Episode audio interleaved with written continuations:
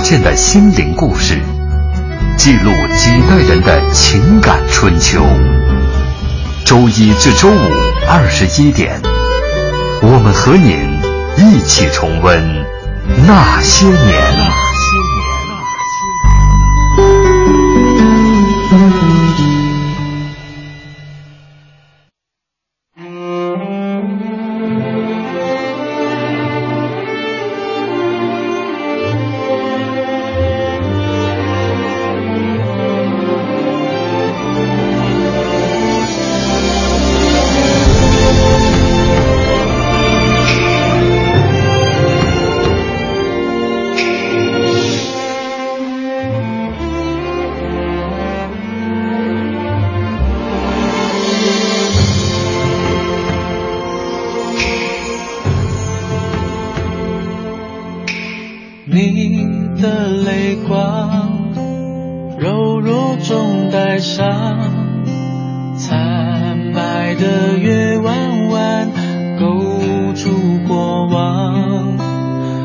夜太漫长凝结成了。霜是谁在阁楼上冰冷的绝望？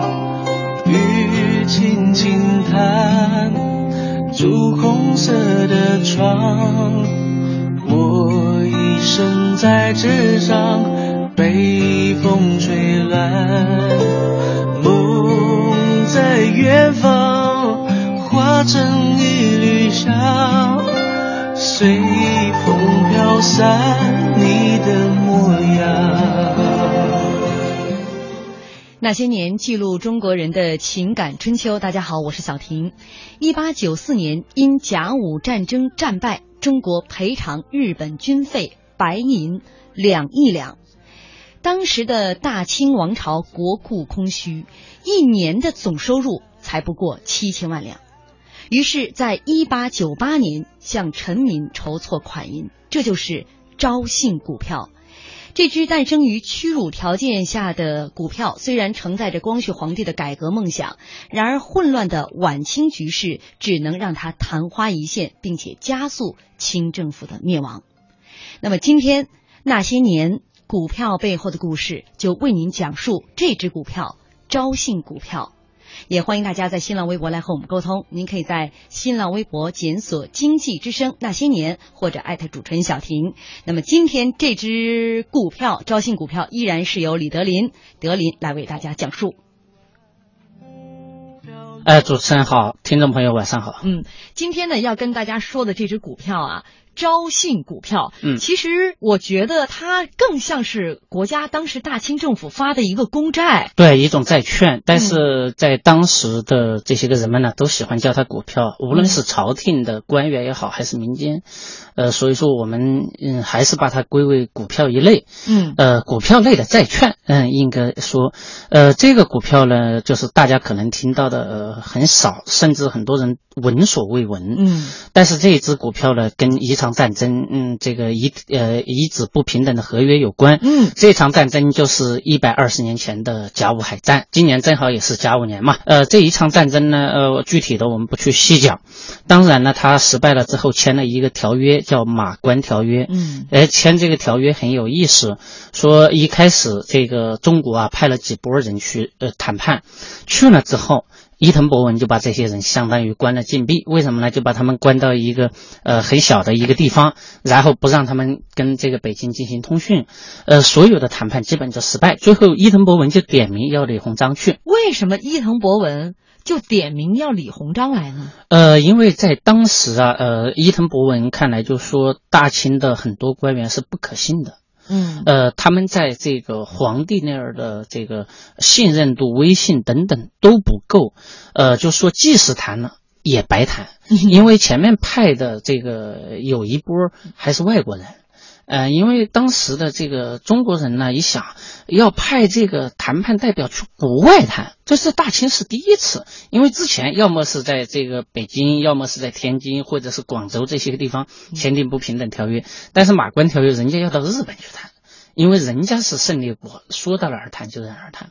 后来李鸿章没办法，李鸿章就去了，因为为什么他去？当然还有一个重要的原因就是他是这一场。战争的呃，相当于呃总司令，他是北洋舰队的领袖，他得负这个责任。他得负这个责任。他去谈的时候呢，在这个马尾的一个春帆楼，这个春帆楼是个什么地方呢？就是一个专门开河豚馆的、卖河豚馆的一个小饭馆。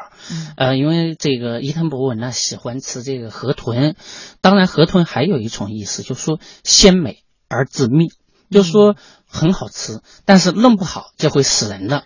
所以说这一纸合约，在这个地方来签，似乎也隐藏着这样一层深意。呃，对对对，嗯，当然在这个签的过程中呢，就是呃，清政府啊就说你李鸿章去要据理力争，嗯，但是李鸿章一去了那个地方，哎，就伊藤博文是笑容满面啊，这个老对手终于做到自己。指定的谈判桌上，并且这是一个雨果改成的呀。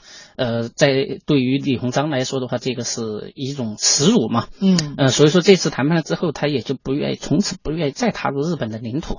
这是一个，就是当当时很奇怪的是一个什么事呢？就是说，李鸿章往那一坐，伊藤博文说：“你可以随便跟北京进行沟通。”当时李鸿章也没有去那么想，尽管在这个呃打仗期间抓过很多间谍。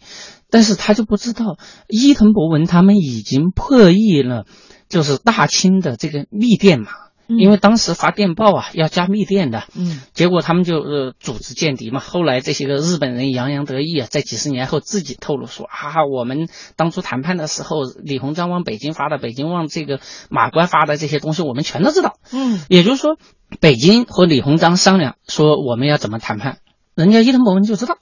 李排早就知道了，对，所以说这是一场早就定了胜负的一个谈判。所以说在谈判的过程中，人家一两银子都不少。结果呢，就在这个期间发生了一个意外，就是日本呢，这个嗯，就是武士啊，那种武士很多，因为他武士精神，呃，就是民族主义者很多。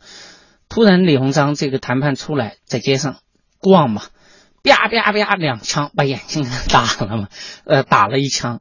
当然啊，没有致命。后来这个李鸿章就是他手下的人说：“我们把这个衣服洗了吧。”李鸿章说：“别动，把这个衣服脱了，放在这儿。”第二天，啪，摆到谈判桌上，说：“看到没有？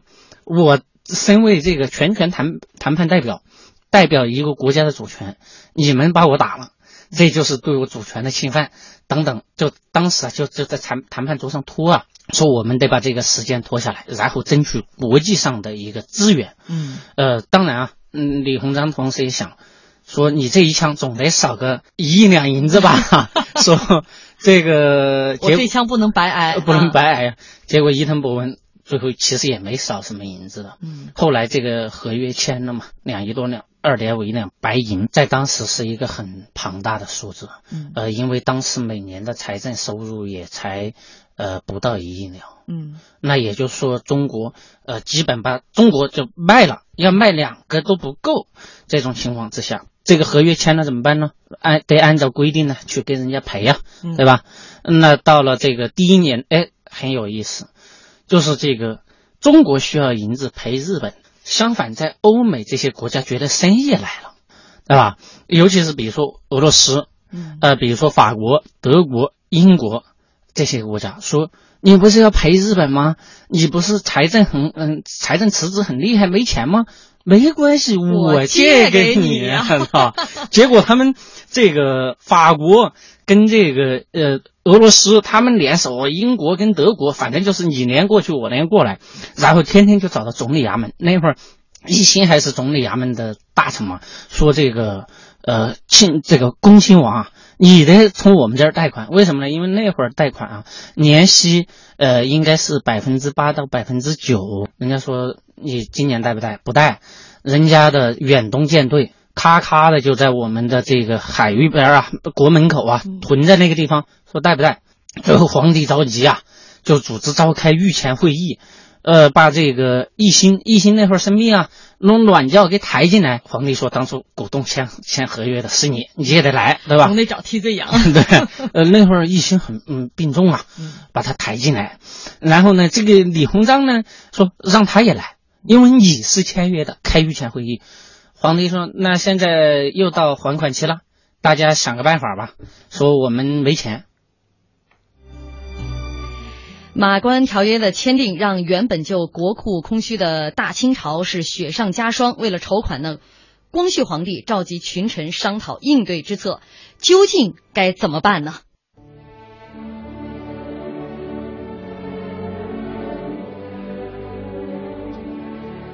欢迎大家继续锁定收听《那些年》，本周《那些年》股票背后的故事，今天为您讲述招信股票。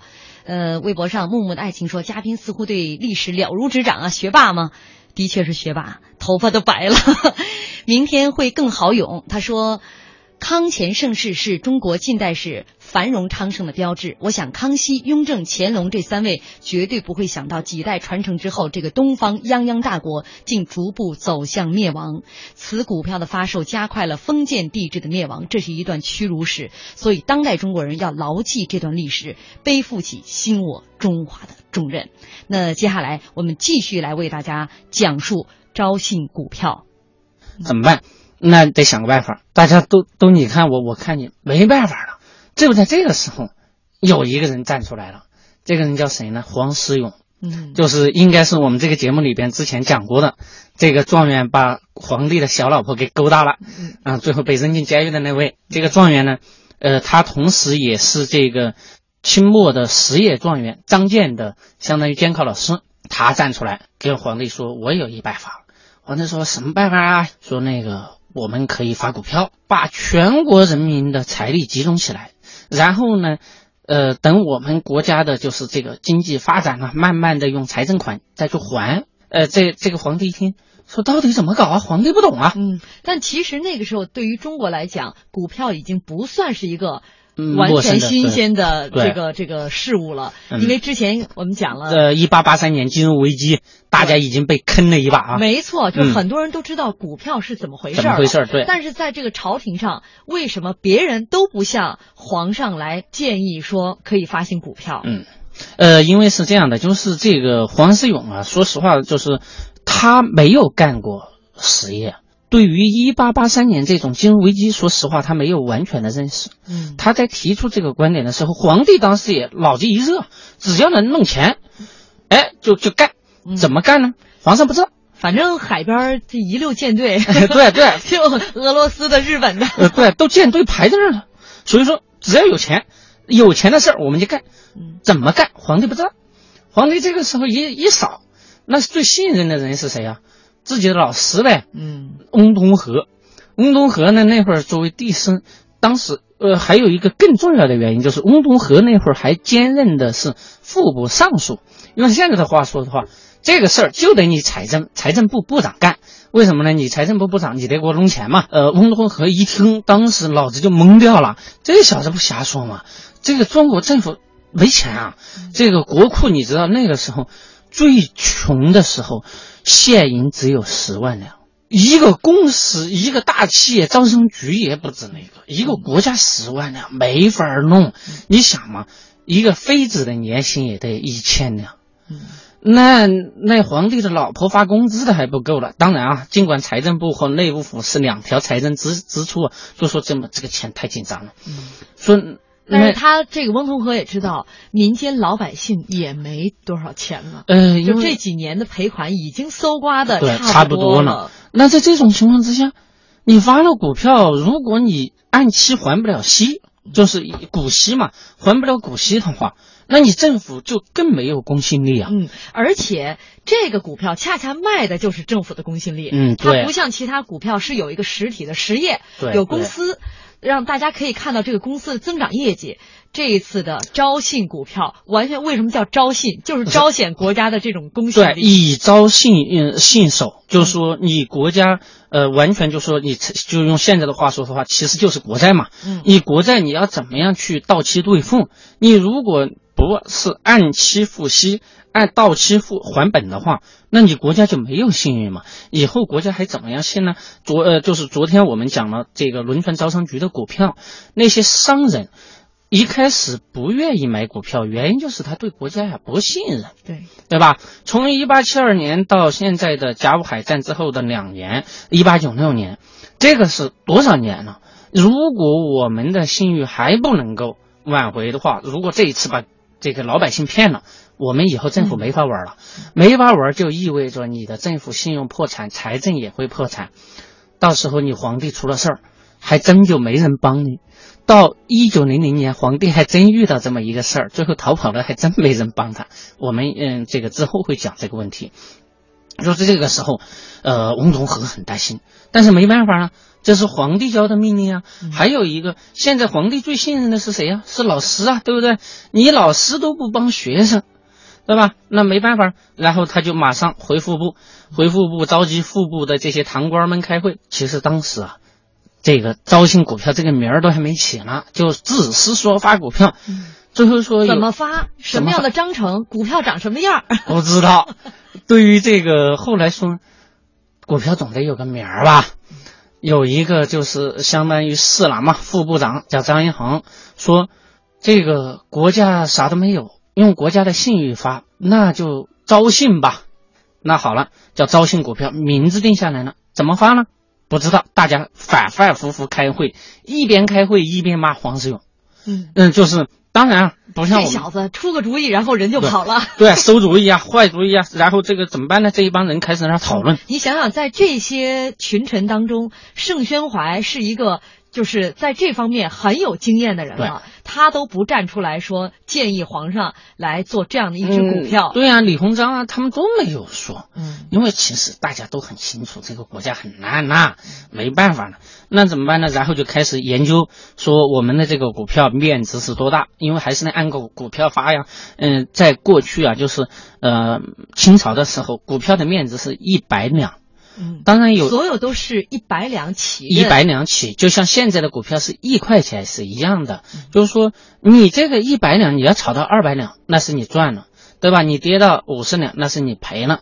就像现在的股票，一块钱你炒到二十块钱，你就赚钱了嘛。嗯，那这个时候就制定股票，然后写章程，说啊，我们这个到期，这个每年什么什么什么时候这个付利息，呃呃多少年这个兑换，呃是就是把本收回来等等，就是其实跟现在的这个就是债券是一样的。呃，写好了之后，哎呦，翁同龢这个人真的，我我很佩服他。写日记，嗯，今天上午干了啥，下午干了啥？他后来他的日记显示，基本他们每天到晚饭之后还要通宵的讨论，因为很紧张，就说这个东西一弄不好，国家信誉破产。嗯，弄完了之后，呃，而且这是皇上交代的事情，也是关系到自己身家性命的大事。对，因为皇帝相当于皇差啊，且这个你你办不好的话就会有问题嘛。呃，那这个时候弄完了。要向皇帝汇报，这马上又出现一个问题：怎么卖？之前国家从来没干过这种事情。就是说，如果是商业发股票，比如说龙山招商局，哎，往那儿摆一个摊儿，然后他打一个广告。哎，我们的就有人来认购股票，对吧？那国家怎么卖呀？国家难道也要是让皇帝去打呃打广告吗？让皇帝，当然了，皇帝的广最大的广告就是免费广告，发一个圣旨昭告天下，说啊，皇帝我要发行股票了，你们都来买吧。如果都不买了，这皇上多没面子。对呀，多没面子。这个时候，他在琢磨想一个办法。呃，这个皇呃翁同龢跟他这个学生，皇帝学生就在商量，说我们得找个主。找个主儿了，得有一个人来开张，对，先把他给买了。想来想去，就恭亲王奕兴，还是这他倒霉蛋。为啥呢？第一个，首先还是因为约是你股东签的；第二一个，你还有一个把柄，就是这个恭亲王啊，他的儿子呢很有意思，在成花花公子。你说恭亲王那么厉害一个人，但是就是因为工作太忙。没时间教育他的熊孩子，然后呢，这教子无方，然后花花肠子，关键是你说他自己花也就罢了，他还老带着慈禧的儿子去，慈禧的儿子是谁呀？同治皇帝。结果呢，老去带过去，就是这个采风观树，他们叫做，实际上用现在的话说，就是去嫖娼。同治皇帝这个二十岁不到啊，就染上病了，就死掉了。死了。后这个慈禧对这个。本来跟奕欣的这个关系还挺好，这下你儿子带着我儿子去，把我儿子给弄死了，心里很不舒服。后来找个理由把他的议政王大臣的爵位都给吃脱了。那这种情况之下，当然了，恭亲王的儿子，那去那种场所也活不长啊，也二十多岁就就玩完了。但是呢，那个时候的这个没有计划生育啊，这个生育的很早啊，他有个孙子。所以说，这个一心就是希望能够找到这样的机会，能把这个爵位恢复了，然后传给他的孙子。孙子，因为在古代啊，就是说，除了铁帽子王世袭罔敬的那一种，你可以就是比如说亲王、死亲王，如果那样的话，下面就是郡王，级别就会低，甚至到最后的贝勒、贝子等等，最后直接到八分镇国公，最最小的。那这你看你这么一说，大家能听出来了。翁同龢真是一只老狐狸，对，一手软，一手硬，对，给你一巴掌，再给你一糖，对。你看你是一个国家的罪人，鼓动着这个国家签订了这个这个条约，屈辱的条约。但是呢，你要是先买了这个股票，你不仅将功赎罪，我还能让你的孙子能够继承爵位，重新恢复这个爵位，继承爵位。对对，就是王爵呀。老奸巨猾的翁同龢打算拿一心呢来开张卖出皇家股票的第一股。那么一心对于翁同龢抛出的糖衣炮弹是如何接招呢？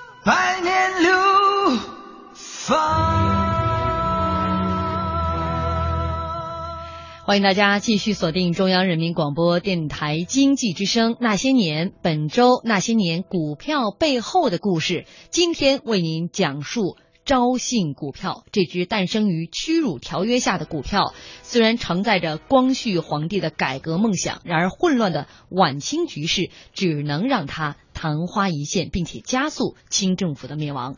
也欢迎大家在新浪微博来和我们沟通，您可以在新浪微博检索“经济之声那些年”或者艾特主持人小婷，经济频道小粉丝他说了，那些年的股票很是憋屈啊。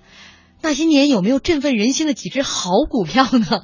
昨天我们说的是招商轮船啊，当然了，一百多年前它叫轮船招商总局啊，这只股票的名称。经过一百多年，我现在拿到手里依然很憋屈。但是我自己后来想一想，比起那些拿到中石油股票的朋友，我还是幸运很多的。礁石浪花说了，招信股票的发行是一八九四年中日甲午战争清朝政府失败的屈辱标志，是日本帝国主义侵略掠夺中国经济的历史见证，是挖掘和积聚国民的财富、举国还债的悲情岁月。康有为对此事情坚决反对的态度，他一针见血地指出，其结果只会图保贪利，与国际无异，实为亡国之举，已经失去了为资本积累发行股票的。真正意义。那接下来我们继续来为大家讲述招信股票。这个老奸巨猾的翁同龢打算呢，把皇家股票招信股票这第一股卖给奕欣，奕欣又会如何接招呢？翁同龢去看一下老同事，呃，奕欣，对吧？去的时候，奕欣躺在床上。说王爷啊，那个皇帝啊，派我来看你，说皇帝很惦记你的身体。一番寒暄之后，其实这都是这个虚情假意。下来说啊，现在皇皇帝啊有苦衷，呃，这个你看啊，日本的这个还款也到了。你说这些个这个国家外国人啊，又让我们贷款，我们贷谁都不是，那没办法啦，皇帝，哎呀，只能就是。用国家的信誉啊来发行股票，说现在这个股票啊不好发呀。那一心一听明白了，因为一心也算人精啊，那不就是让我买股票呗？那我怎么买呀？如果我掏了钱又拿了股票，是不是就相当于我把钱借给国家皇帝了呢？这样不太好吧？毕竟我的我还没有死，我的孙子这个爵位还没有保住呢。那想一想，说行吧，我认购吧，认购多少呢？两万两，嗯，而且不仅认购，还不要这个股票，还必须得表忠心啊！给皇帝说啊，这个股票就是这个款我交了，股票啊我不能要，我是要报效朝廷。哎呦，皇帝一听，这王爷老王爷不错，对吧？这个起到带头表率作用。就在当天，这个《上海申报》发了长篇的关于一心买股票的新闻，同时配了评论。你想，就是如果用现在的话说的话，就说有电话、有电报、有微信、微博的话，第一时间可以把消息传出去。当然，条件是报纸还没印。在当时那个条件，申报这个消息到底是怎么捅出去的？评论又怎么在这一天早上同时发出来的呢？只有一个消息，我觉得就是皇帝跟翁同龢他们一起做到。至少不是他们自己干的，那肯定是他手下人干的。就是说，老王爷啊，认购了股票还不要股票，这个消息先弄个报纸，嗯，得树个榜样，树个榜样。同时长篇大论，因为这个评论里边呢就露馅了，说恭亲王啊，这个身为这个我呃满清的王爷，作为表率认购十万两，其实人家只认了两万两，为啥要宣传成十万两呢？因为你看啊，王爷都十万两了。那你们这些个就看着办吧。嗯嗯，最后这个评论一出来，天下的这些个大小臣工们呐，一看哇，这个，呃，这个恭亲王都买了，啊，人家还不要股票，那我们怎么办呢？啊，这个事儿呢，可能会起一个真是榜样的力量是无穷的。嗯，对。但这事儿哈是好是坏，这后边啊，我觉得还有隐情，很有意思。呃，恭亲王啊，这个呃，把股票买了之后，这个示范效应出来了。这个尤其是在京城的这些个王公贝勒们，开始纷纷的呃掏钱买股票，包括这个蒙古的那些王爷啊等等都买股票。当然，这个王公们他们买不行啊，呃，这个太少了。一尽管一家可能有几万两、十万两，这个数字离这个呃马关条约的这个每年的赔款啊是有相当大的差距。那怎么办呢？就像地方。推行推行，然后皇帝就发一个所所谓的上谕，给你一道行政命令，红头文件发过去了。第一个接到那个人是谁呢？陕西的巡抚魏光涛。我们无法就是还原魏巡抚他接到皇帝圣旨的时候的表情，但是我们从他写给皇帝的这个报告折子里边是就是伏案这个读着这个皇帝的圣旨，就是一边读一边哭，嗯，对吧？鼻涕一把泪一把，为皇上这种就是为国操劳，对吧？这种很感动，呃，等等。因为这个国家的相当于一个马屁帖，那马屁帖对这个下下去说，那我也得认购，认购了他的这个折子上去，皇帝拿着这魏巡抚的折子说：“你看啊，陕陕西巡抚魏光涛同志啊，呃，很不错，呃，人家也是捐了钱，不要股票。但是这又有一个问题了，如果大家都不要，这不就相当于捐钱了吗？嗯，是对呀，股票就相当于没卖出去。哎。还真遇到这么一个主，一个主呢说我得要股票。山东的巡抚张若梅，这个张巡抚啊很有意思，他家有三个儿子，呃，都是在这个北京呐的这个部委里边做官一看，我得认购一笔大的，怎么说联合起来也得要山东地界也得十万辆以上吧？现在大家都认购，嗯但是没人拿股票，相当于这次发的招信股票还没有一股卖出去的。对他这个时候他琢磨了一个办法，股票他也得要，那要呢怎么样呢？然后把这个捐了，拿去建学堂什么的，对吧？皇帝的钱还是皇帝的，哎呦，这皇帝就不好意思了，因为他这些个官员们呢都是捐了钱不要股票，当然恭亲王表扬了，这个都是全国通报表扬了，魏巡抚也表扬了，陈巡抚也表扬了。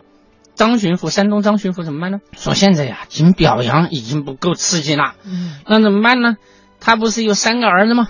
三个儿子都是进行通报，有机会就先提升，还进行加官爵等等。哎呦，基本就是张巡抚一家是因为认购股票是这个呃鸡犬升天了。哎呦，这大大的刺激坏了。嗯，在那样一个半封建社会里面，这个加官进爵是所有这个走入仕途人的一个梦想。，对，所以说皇上的这个举动，让张巡抚这一家人。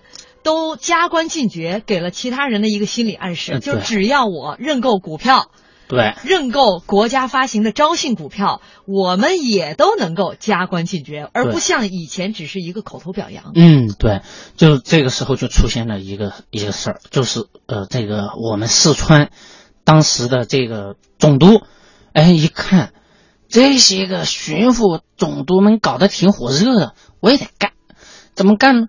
他自己没那么多钱，这个摊派，每个老百姓都认购股票，这个前提是，呃，光绪在最初发招信股票的时候，有一个要求是不得摊派。不得强行摊派。但是地方官到了那个时候，他们就是土皇帝了，说我要加官进爵，我没钱，没钱怎么办呢？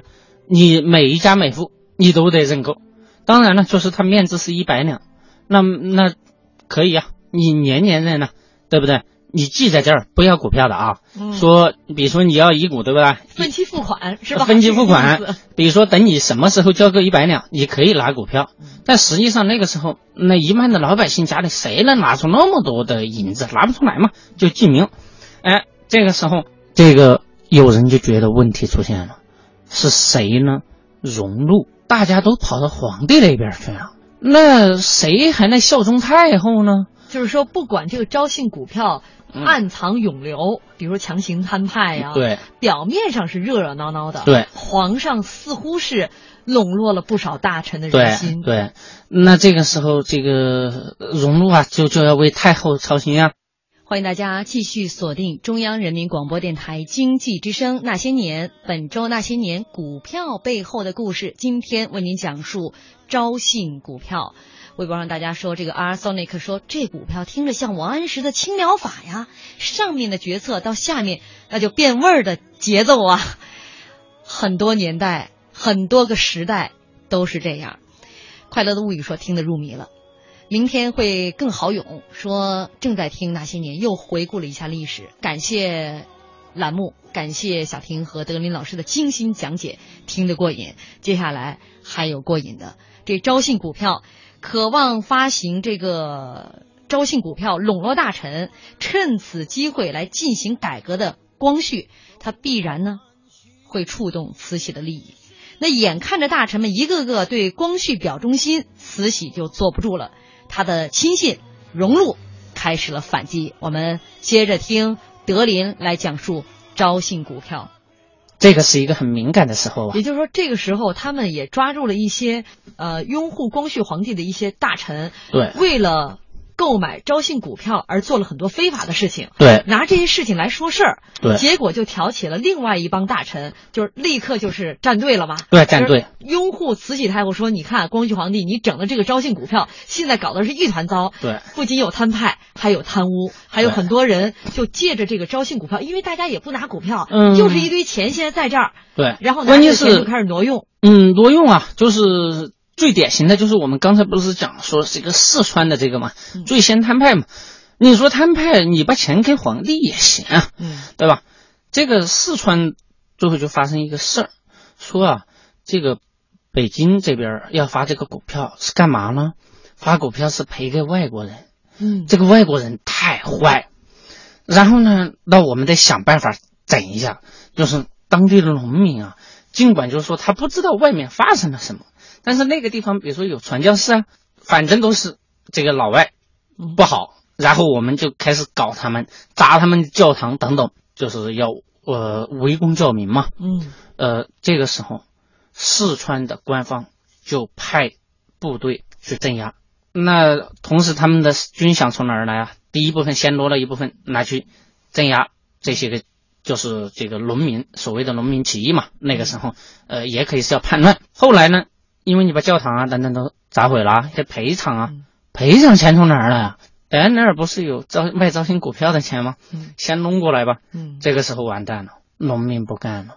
对啊，你等于说搜刮了民脂民膏，然后呢还赔给这个外国人。对，你是拿着我们的钱来剿灭我们，嗯同时还拿着钱去赔我们要打的人，嗯，所以说民怨沸反，现在。然后就闹啊，这个事儿就闹大了，闹到北京呐、嗯。那个慈禧那边的人说，你看到没有，这个皇帝。哎，就是为了这个，第一个，当然他是为了还债，这个没说。还有一个，你看他们那些人，通通的为为了给皇帝表忠心啊，然后你看把这个呃闹的是鸡飞狗跳，最后民怨沸腾，说招信招信，根本就让国家的信誉更加的呃丢失厉流失的厉害。嗯哎，所以说光绪表扬了谁，慈禧这边的荣辱就抓谁，抓就看他背后有什么问题。对呃，一揪就揪出一大堆问题来。对对对所以说这一这一刻站队开始明显，嗯，就是越来越多的人站到了慈禧，慈禧那一边，慈禧开始嗯釜底抽薪。对对，然后呢，皇帝原本希望这个招信股票发行有了钱，一是赔偿，二来呢支援他的改革措施。对对对有钱才能改革呀。嗯，但是现在看这个招信股票发行下来之后，很多人这个钱也没没拿上来多少，对赔款也没有进行的怎么样，还和这个慈禧太后的这个争执是越来越越来。越大了，他们就是母子两个的裂痕越来越大。在这种情况之下怎么办呢？那那个光绪皇帝没办法了，叫停。首先一个强行摊派叫停，嗯呃，挪用的事儿查清楚。哎呦，当时你想，一旦要查挪用啊，这个是一个很麻烦的事情。原来这些个督府们都给你表忠心了，我拥护你啊。现在你要回过头来查我，从原来的我站到你这边，到现在你要查我，就相当于站到对立边了。嗯光绪皇帝，所以说我们最后发现一个很怪的事情，就是戊戌变法的时候，没有多少地方官员来拥护光绪皇帝。嗯其实就跟这个是有很大的关系。说第一个，他觉得你皇帝是言而无信的，嗯对吧？即使我挪用一点儿，反而你来查我，然后呢，这个那我我怎么想啊？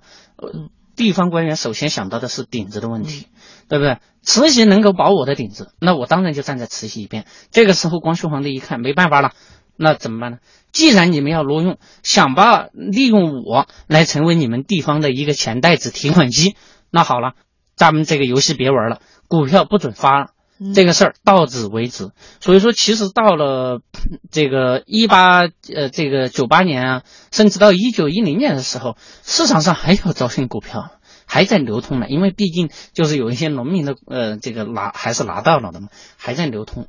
那到最后这个呃八国联军进入那个中国的时候，那个时候彻底的这个股票就消失了，这个股票在这个大清之后再也没有出现。嗯当然，这个招信股票，它是作为一种公债的形式为国家这个募集资金，后来被北洋政府、被国民政府、被现在的政府这种性质都继承下来。因为一个国家的发展，它确实也需要集一些全国之财力。呃，发行债券这个模式在全世界都是通行的。比如说美国，人家美国从呃这个独立战争就开始发行债券。你会发现一个问题，在这个世界上，罚债越多的国家，日子过得越舒服，嗯。而而那些个发债越少的国家，反而不是。嗯过得紧巴巴的，比如说美国，人家就过得很逍遥嘛。嗯。当然，中国的国债现在的量也很大了，呃，所以说中国也就迅速的冲到了这个呃全球经第二大经济体嘛，像日本啊等等这些。所以说，呃，招信股票本身没有问题，问题在于就是这些个官员们把这个资本的经念歪了，念成了政治的经，招信股票最后成了一种这个。呃，牟利的工具，嗯，一种政治的筹码，这个是有很大的问题的。嗯，股票，招信股票。更确切的说，是当时大清政府发行的一个公债，嗯，而这个国家的这个国债的话，考量的就是国家的公信力，嗯，而在大清呃大清帝国当时的那个构架当中，它完全是国家的公信力就是皇帝的公信力，嗯，对，基于一个人的公信力，怎么能够支撑起呃一种新的金融方式？嗯，所以说它也必然会走向灭亡。对，这个招信股票从诞生之日起是呃是这个一八九六年，嗯嗯。所以说，这个股票其实到这个戊呃光绪到戊戌变法，呃戊戌变法终止，它也就终止了。嗯，呃戊戌变法呃结束，它就结束。到后面呢，尽管市场上有一些流动，那个都是很很少的很少的一部分。一八九六年它诞生之日起，当时的这个股票的条款上写的很明白哈。对。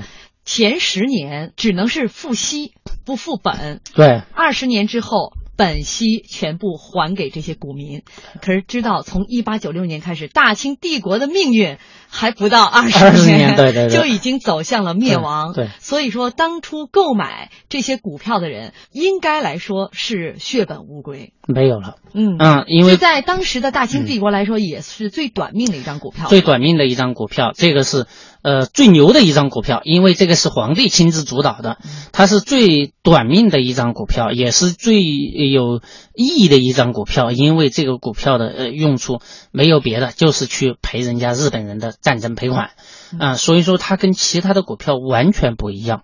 当然，我们就说呃。可以忘记这一张股票，但是不能忘记那一段历史，因为这一张股票背后记录着一段历史，记录的是一段，就是说它昭示的就是弱国外交，弱国，还有就是在金融方面，就说如果你不利用好你的金融杠杆，那么你的国家会更加贫弱。嗯。嗯，一张股票两年的历史，起于耻辱，对，结束于无奈，对。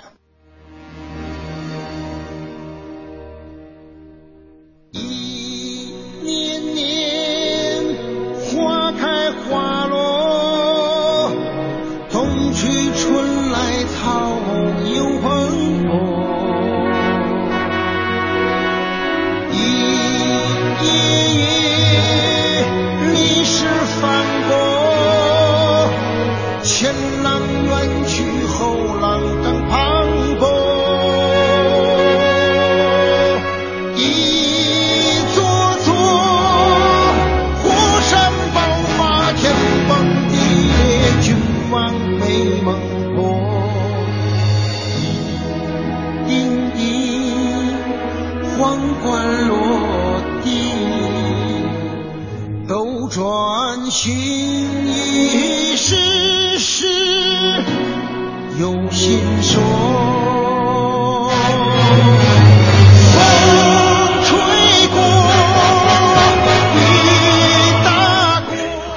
翔的雏鹰说：“甲午海战已过两个甲子，发行招信股票初衷很好，但最终变味儿，为政治权力斗争。一个靠强权对内当大爷，一旦失去强权靠山对外，只有敷衍去世。华夏民族也在这种涡漩涡当中起起伏伏。”白白爱黑黑，他说：“每个成功人士的背后都有一个伟大的女人，一个失败的人背后也有一个败家娘们儿。”改革的背后是权力的较量，嗯，挺能比喻哈。最后，浩浩乎平沙无垠，他的留言依然是作为节目的结束。他说：“晚清政府仿佛是一棵空心老树，一阵大风就会使其枝断根绝。招信股票好似这棵树上的一片叶子，内心充盈着繁茂老树的热望。”结果却只能是变态生长，惨淡飘零。历史的背影依旧清晰，该记取的太多太多。好，今天非常感谢大家的收听。明天那些年股票背后的故事，依然会给您带来一只历史上我们都应该铭记的股票。我们明天再见。